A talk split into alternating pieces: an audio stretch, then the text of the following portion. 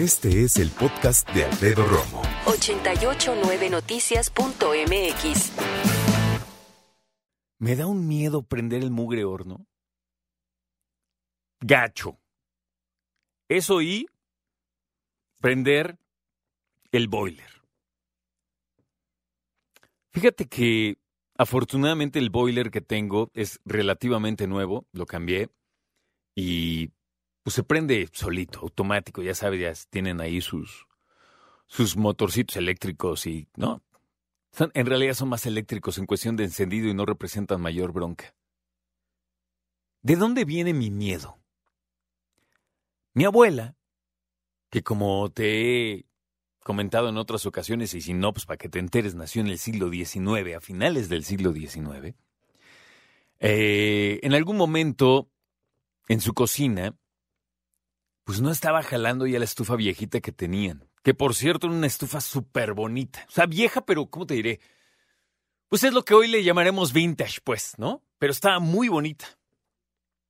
Y un día mi tía Pina en paz descanse le dijo a mi papá, oye, ayúdame porque no funciona esto, que no sé qué. Y se pusieron ahí a ver qué onda con el horno y los apagadores y todo esto.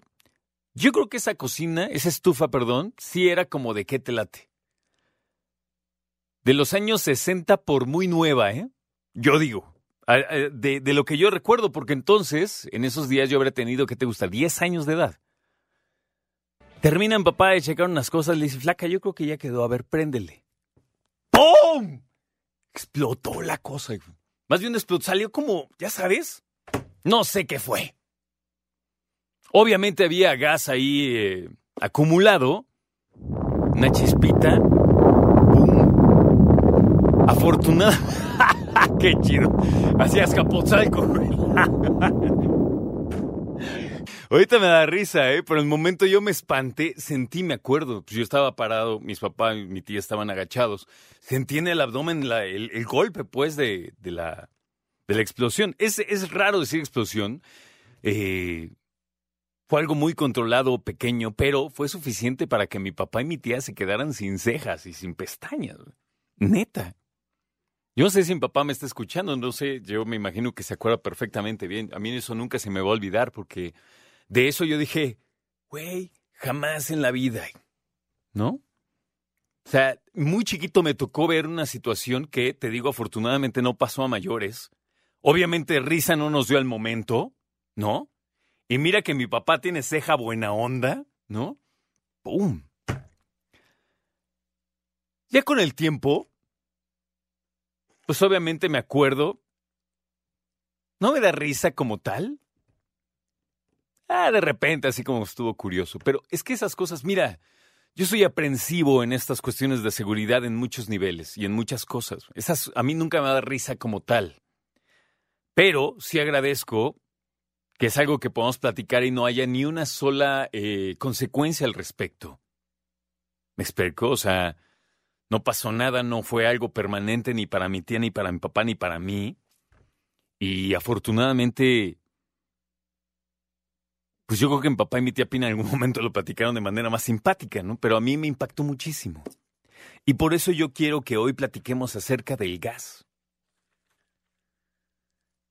Cuando yo tengo que prender el horno, que primero suenan las chispitas, ya sabes, y luego ya solito prende, si a la segunda, tercer intento no prende, yo abro las ventanas, le muevo acá con una servilleta para esparcir el olor, porque está muy cañón. El gas LP o gas natural, según tengas, no sé si en casa tengas un tanque estacionario, tengas tanques, si te llegue por tubo, no sé.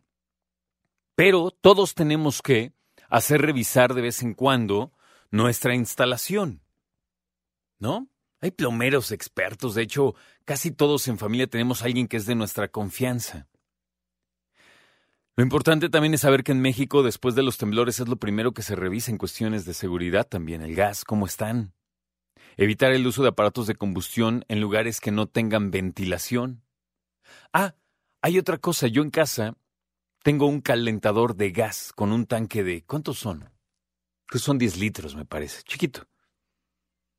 Pero también es algo que tienes que tener perfectamente controlado. En el caso de los calentadores, tienes que tener la ventana abierta, por lo que esto suene, porque es lo que te quieres es calentarte, pero tiene que haber una ventilación, porque, y es otra cosa que vamos a platicar, puede existir la eh, intoxicación por el gas.